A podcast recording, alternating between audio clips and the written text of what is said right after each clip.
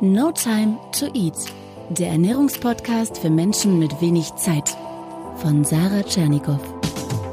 Hier geht es darum, wie du gesunde Ernährung einfach hältst und wie du sie im stressigen Alltag umsetzen kannst. Im Büro, unterwegs, zu Hause. Und Action! Yay! Es ist wieder soweit. Es ist Montag, das heißt No Time to Eat Podcast Zeit. Ich hoffe, es geht dir gut. Ich arbeite gerade mit Hochdruck am neuen E-Book, denn ja, es wird kommen. No Time to Cook vegan. Über 50 neue, frische Ideen und Rezepte. Es musste einfach ein weiteres Buch her. So groß ist die Nachfrage und das Feedback auf das bisherige E-Book ist ungebrochen positiv bei 98 Prozent. Und falls du das noch nicht hast, dieses E-Book, was ich ja fast schon gar nicht glauben kann, dann check mal www.notimetoeat.de slash ebook und wenn du erstmal Gratis-Rezepte haben möchtest, die mal testen willst, dann geh auf notimetoeat.de slash Tage und hol dir dort die drei perfekten Tage No Time to Eat for free. So, heute geht es um die Nährwerttabelle. Wir hatten ja vor kurzem das Thema Zutatenliste und heute möchte ich dir sagen, was nun die wichtigsten Informationen sind auf der Nährwerttabelle und wie du sie in Sekundenschnelle begreifst und für dich dann filtern kannst und entscheiden kannst, ist das nun ein Produkt für mich, ja oder nein. Im Endeffekt geht es ja immer darum, dass gesunde Ernährung für dich einfach wird, du Zeit sparst, weil du auch beim Einkaufen fast schon im Schlaf deine guten, perfekten Lebensmittel kennst und wählst. Dafür bin ich ja da, dich dabei zu unterstützen. Die Nährwerttabelle, die gibt dir in erster Linie Aufschluss über die Makronährstoffe, also Kohlenhydrate, Fett und Eiweiß. Aber was sind eigentlich gute Werte? Was ist denn viel Zucker, was wenig? Was ist viel Eiweiß und was wenig? Lass uns mal raufschauen. Also das Gute ist erstmal, angegeben wird immer die Bezugsmenge auf 100 Gramm eines Produkts. Damit kannst du verschiedene Produkte perfekt vergleichen. Vergiss aber nicht, wenn du, sagen wir mal, den Fettgehalt erfahren willst, dass du die Werte dann auch verdoppeln musst, wenn du zum Beispiel 200 Gramm isst. Das vergessen wir manchmal, obwohl es natürlich logisch ist, wie zum Beispiel beim Joghurt. Da haben wir ganz oft die 200 Gramm Becher. Am Ende geht's also um die Portionsgröße und da musst du in manchen Fällen schon etwas genauer sein. Du erinnerst dich an meine Folge zu den besten Eiweißlieferanten und auch den Pseudolieferanten. Da habe ich zum Beispiel über Hanfsamen gesprochen. Die werden ja immer als super Proteinquelle genannt und ja, sie liefern auch auf 100 Gramm mit 37 Gramm Eiweiß etwa unfassbar viel. Also das ist im Verhältnis mehr als ein Steak. Aber wie viel Gramm isst du denn von Hanfsamen?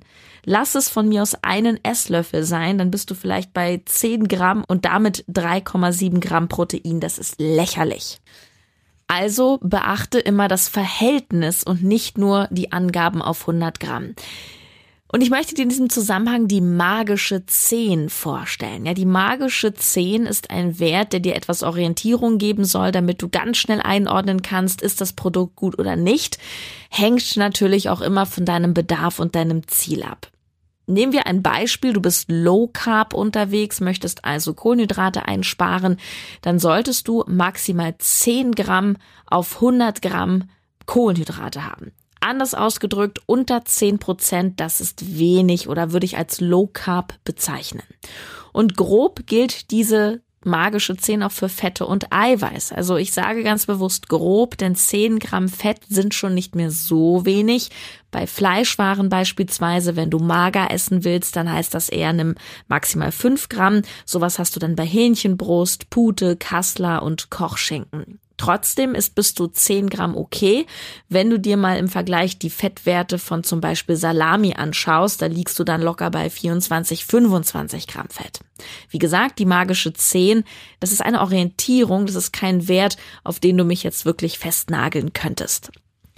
Ja, besonders spannend finde ich an der Nährwerttabelle vor allem die Zuckerangaben. Ja, die interessieren dich bestimmt auch. Wir haben ja Kohlenhydrate und dann steht da immer und davon Zucker was ist denn damit gemeint? Was ist denn davon Zucker? Denn Kohlenhydrate sind doch Zucker, oder nicht?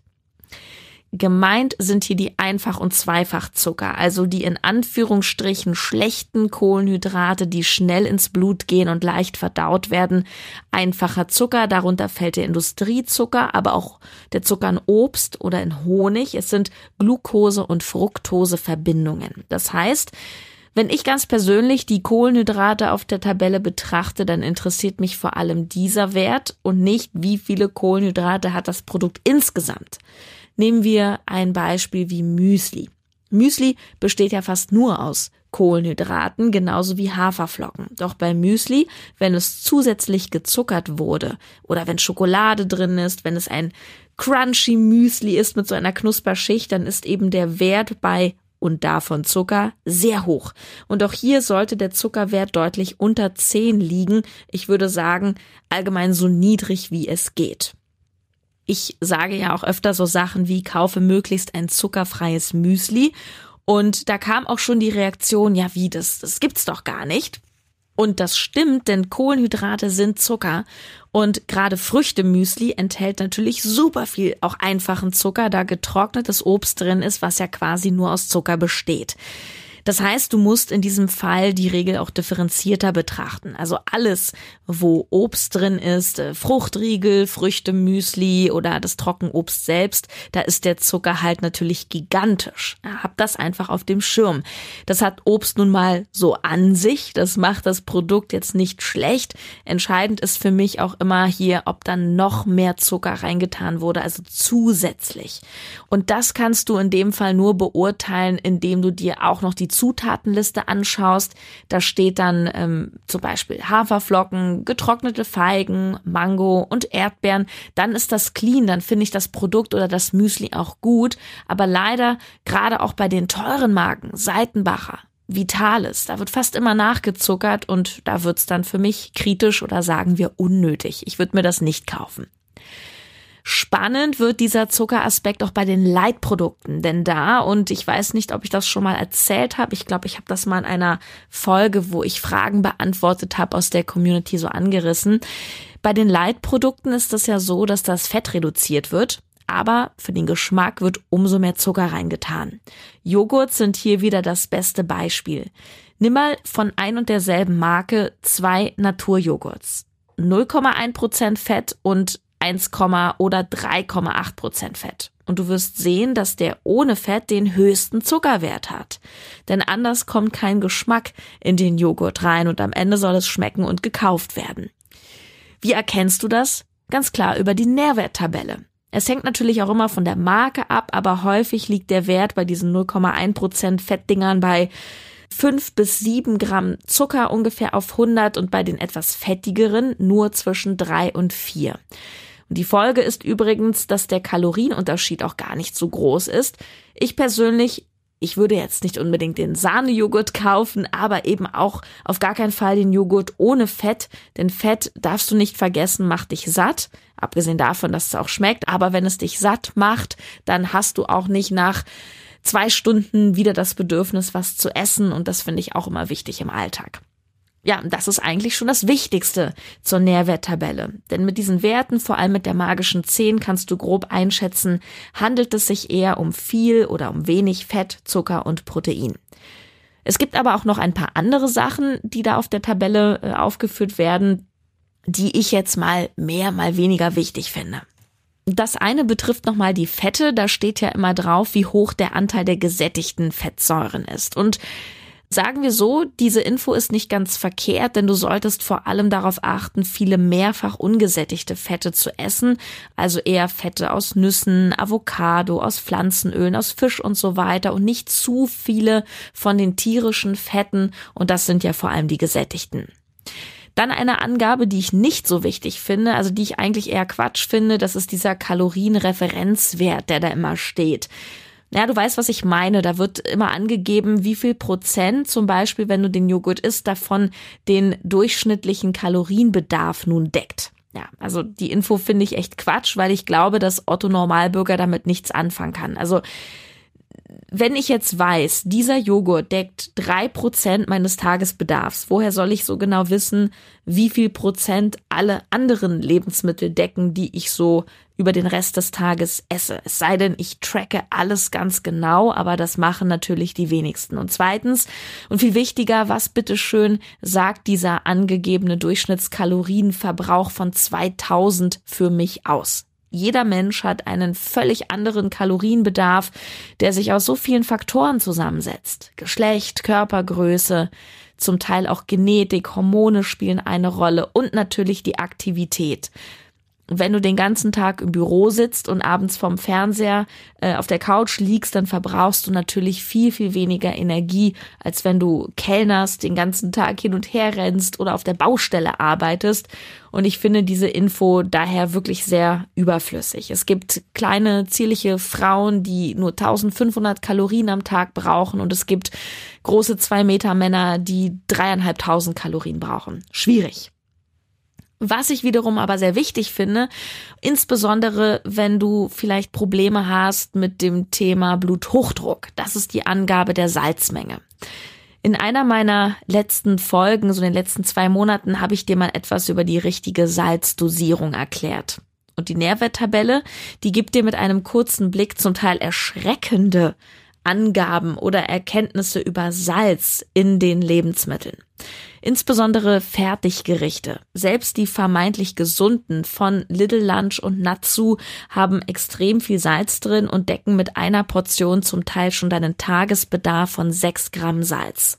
Auch stark verarbeitetes Fleisch, Wurstwaren, Belag, aber auch so Bockwurst, Wiener Wurst, Rostbratwurst, wie auch immer, sind extrem salzig und auch Suppen enthalten ganz viel Salz, wenn sie halt auch trotzdem oft wenig Kalorien haben. Wenn das für dich ein Thema ist, hilft dir hier der Blick auf die Tabelle sehr. Allgemein lässt sich sagen, umso stärker verarbeitet ein Lebensmittel ist, desto wichtiger wird der Blick auf die Tabelle und auch auf die Zutatenliste. Weil mit dem steigenden Grad der Verarbeitung das Produkt immer komplexer wird. Das heißt undurchsichtiger.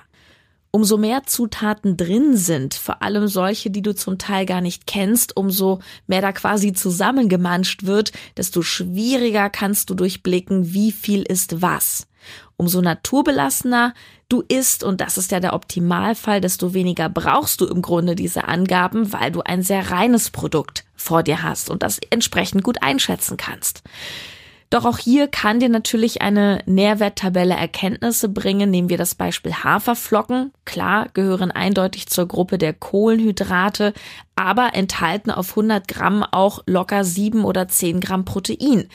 Und du darfst nicht vergessen, Lebensmittel sind ja nicht nur Fett oder nur Kohlenhydrate, sondern immer eine Mischform. Selbst Gemüse enthält eine ganz kleine mini-mikro-anteilige ähm, Fettstruktur, die ist aber so gering, dass sie wirklich kaum eine Rolle spielt. Wenn du nun aber extrem viel von einer Sache isst, äh, gutes Beispiel, mein Bekannter und Kollege, der Fitness-YouTuber Karl S., der hat mir mal erzählt, dass er ein Kilo Gemüse am Tag isst, ja, dann spielen auch diese kleinen Mengen wieder eine Rolle, weil sich das natürlich aufsummiert und Wer zum Beispiel morgens und abends eine große Schüssel Haferflocken isst, der zum Beispiel im Muskelaufbau, der hat mehr Protein schon dadurch aufgenommen als durch zwei Eier, obwohl er eigentlich viele Kohlenhydrate gegessen hat. Ja, und zum Schluss noch die Bemerkung, wir meckern ja immer sehr gerne über die strenge Bürokratie in Deutschland, in der EU und dass alles immer so akkurat ist. Aber ich muss sagen, gerade im Bereich der Lebensmittelkennzeichnung bin ich wirklich froh auch über die strengen Regeln der EU und dass alles so gut und offen deklariert wird. Was natürlich nicht heißt, klar, dass hier nicht auch geschummelt wird. Es gibt überall schwarze Schafe und Betrüger in jeder Branche, aber genieße, wirklich genieße es, in einem Land zu leben, was Lebensmittelkontrollen und auch die Kennzeichnung genauer nimmt als die meisten anderen Länder auf der Welt, weil eine Zutatenliste ist wie die Nährwerttabelle ein echt gutes Informationsangebot für dich, was dich wirklich weiterbringen kann. Und wie du siehst, es kann sehr aufschlussreich sein, wenn du dir einfach nur die magische 10 von heute behältst. Ja, dann hat sich diese Podcast-Folge wieder gelohnt. Also, hab eine gute Woche. Ich sage Tschüss, bye und bis zum nächsten Mal. Alles Liebe, deine Sarah.